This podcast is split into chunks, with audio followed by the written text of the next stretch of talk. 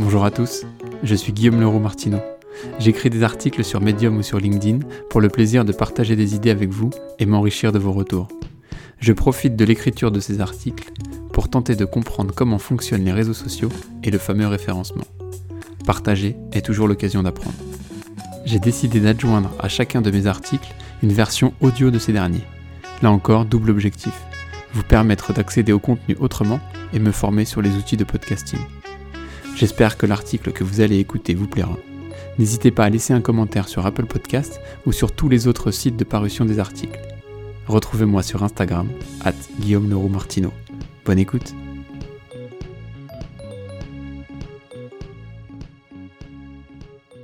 T'as pris le nom de ta femme? Article paru sur Medium le 16 juillet 2020. Où est inscrit votre nom?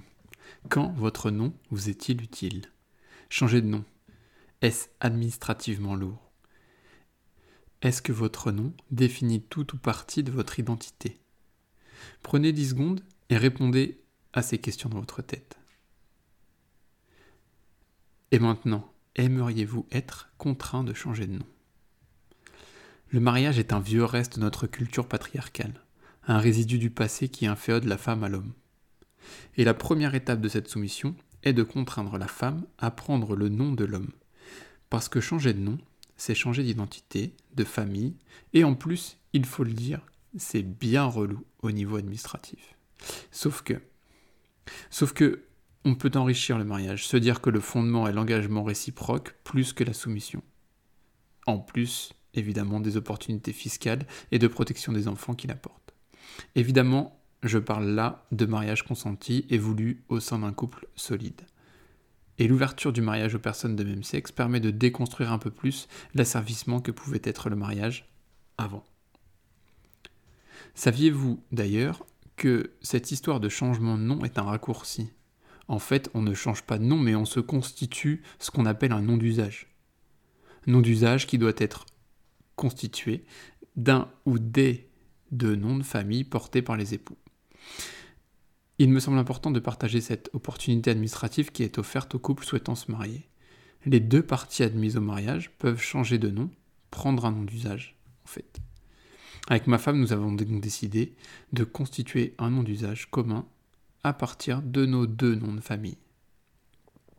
Certains pourront se servir du mariage pour se séparer de leur nom, d'autres voudront respecter la tradition, d'autres voudront garder le leur. D'autres encore, comme ma femme et moi, avons souhaité partager nos noms. En vrai, nous souhaitions mixer nos noms, mais l'état civil ne le permet pas. Cela aurait permis de coller encore davantage à notre identité, puisque nos amis nous appellent les Martineaux. Mais bon, c'est impossible. Alors, nous avons décidé d'accoler nos noms lors de notre mariage, mais il a fallu décider lequel des deux irait en premier. Pour prendre cette décision, nous avions un autre paramètre à prendre en compte, le nom de notre fils. Ce qu'il faut savoir, c'est que vos enfants auront tous le même nom de famille, et que c'est le nom du premier enfant qui détermine le nom de l'ensemble de la fratrie. Tant qu'ils sont des mêmes parents, évidemment. Quand mon fils est né, nous n'étions pas mariés et nous ne connaissions pas cette histoire de nom d'usage. Verdict, notre enfant a son nom et nous avons un nom d'usage différent du sien. Une broutille. Une broutille qui vaut le coup d'être connue pour tous ceux qui passeront après nous parce que cette broutille nous a aidé à décider lequel de nos deux noms nous allions mettre en premier. Le mien, en l'occurrence, mon nom de naissance, puisque notre fils porte ce dernier. Nous nous sommes dit qu'en lecture, ce serait plus simple d'avoir le même premier nom. Nous nous appelons donc Leroux Martineau. Au quotidien, utiliser un nom d'usage est un peu consternant, car dans beaucoup d'endroits, il est encore demandé aux femmes nom et nom de jeune fille, alors qu'il faudrait écrire nom d'usage et nom. Une petite habitude qui fait écho à une vision un peu archaïque du mariage et de la jeune fille, un peu dépassée. Pour les hommes, ne vous attendez pas à voir inscrit un nom d'usage ou un nom de jeune homme ou de jeune garçon en plus de votre nom. Cela est systématiquement inexistant. Il faut avouer que peu de personnes savent que les hommes peuvent changer de nom, au même titre que les femmes. Donc, quasiment aucun formulaire administratif ne laisse une place à cela pour faire avancer la cause, je n'hésite d'ailleurs pas à le faire systématiquement remarquer.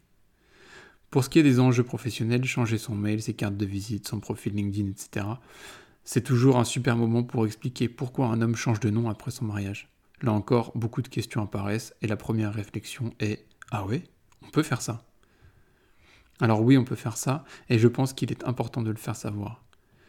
J'avais en effet envie de partager ce point sur notre vie administrative de citoyen parce que plus cela se sera, plus les choix qui seront faits seront éclairés. Parce que le paradoxe, c'est que revendiquer ce droit pour les hommes permettra de faire connaître cette règle administrative et donc de faire changer in fine la vision du mariage et de la place des femmes dans ce dernier, et donc plus largement on peut espérer leur place dans notre société pour une égalité homme-femme plus réelle, plus vraie. J'espère que cet article vous a plu. N'hésitez pas à mettre un commentaire sur LinkedIn, Medium ou votre plateforme de podcast préférée. La musique est de Amaria et le morceau s'appelle Lovely Swindler. Bonne journée.